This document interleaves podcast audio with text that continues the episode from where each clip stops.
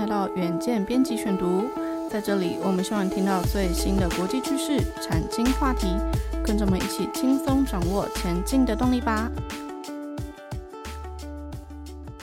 各位听众，大家好，欢迎来到今天的编辑选读。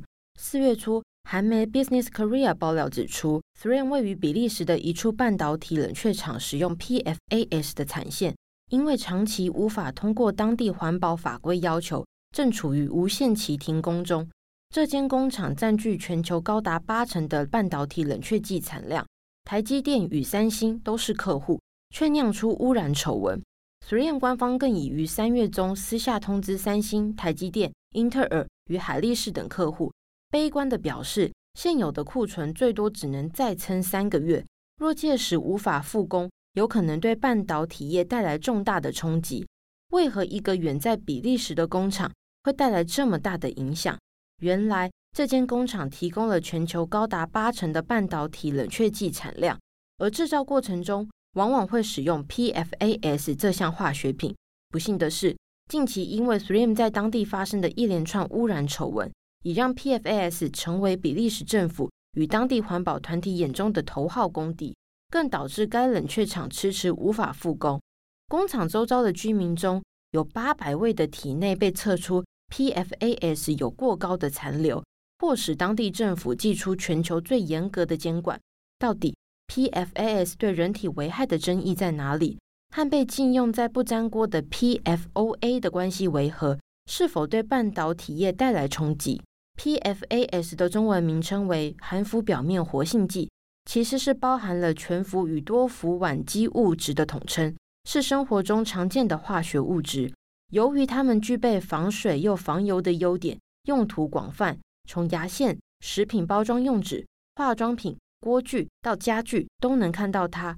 然而，PFAS 家族中正包含了恶名昭彰的 PFOA 全氟辛酸。以及 PFOS 全氟辛烷磺酸，像是 PFOA，这是美国化工大厂杜邦长达数十年的公害事件主角。事件过程曾拍摄为纪录片《The Devil We Know》以及电影《黑水风暴》。片中控诉杜邦内部一九八零年代就知情，却刻意隐瞒民众多年。工厂里第一线的工人还曾生出畸形胎儿。原来，该企业在五零年代开发使用 PFOA 在铁氟龙不粘锅涂料中，结果化工厂废弃物长期污染当地的土壤以及饮用水。最后，经过医学研究证实，PFOA 不但存在于居民的体内，还引发多种癌症相关疾病。最后，杜邦终于在二零一七年寄出六点七亿美元赔偿金，与数千名的居民和解。如今，PFOA 早被国际癌症研究中心归类为人类可致癌物质，许多铁氟龙以及不粘锅业者一度研发改用 PFOS，但后来经过研究证实，一样会有人体健康的疑虑。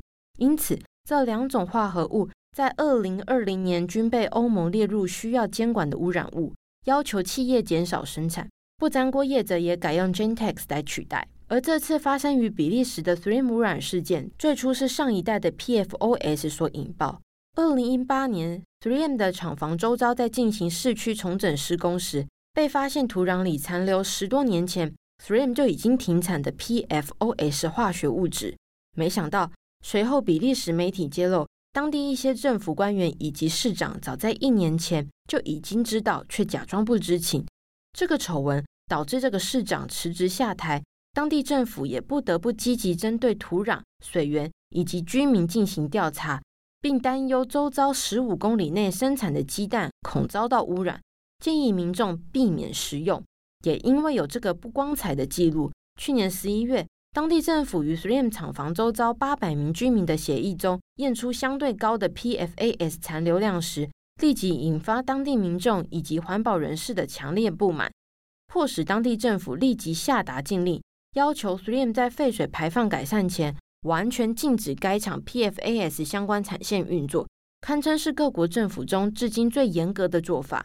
而去年至今，3M 曾寻求法院驳回禁令，皆遇失败，并于日前发表官方声明中指出，3M 愿意负起责任改善，已经致力于改善空气以及废水排放等等，但至今该厂仍未全面恢复原有的产线运作。因此，3M 才于私底下通知半导体业客户，担心会对产业带来冲击。真的是如此吗？其实，3M 的半导体冷却厂在全球共有五座，除了比利时外，另外在美国以及德国还有四座。据研判，短期内会将产能转移到这些厂房来救急。天风国际证券分析师郭明基也在个人推特上表示，这些冷却剂主要用于设备维护或修理，日常生产不需要更换。只是今年美国与欧盟也正在研议禁用 PFAS 的环保法规，丹麦更已成为全球第一个禁用 PFAS 的国家，因为经过多年研究显示，PFAS 难以被人体代谢，被称为永久的化学品，但目前只针对食品包装下手。因为这些化学物质若不慎入口，对人们带来的健康冲击最大。至于工厂制造相关的污染疑虑与法规，并未被纳入。不过，如果因为比利时 3M 厂这次的事件导致欧美各国政府改变禁用 PFAS 的态度，就可能对半导体业产生影响。当污染发生在别人家，半导体业者还能置身事外吗？在全球近年闹晶片荒。让半导体供应链上每个环节更显重要时，这些议题已经变得更无法回避。该怎么解？就看被欧美各国视作战略物资、吃到不少政策红利的半导体业如何协力为环保尽更多的心力。以上就是今天的编辑选读。如果你喜欢远见 On Air，欢迎赞助或是留言给我们。想了解更多文章内容，也欢迎参考资讯栏的连接。最后，请大家每周锁定我们，陪你轻松聊产业、财经、国际大小事。下次再见，拜拜。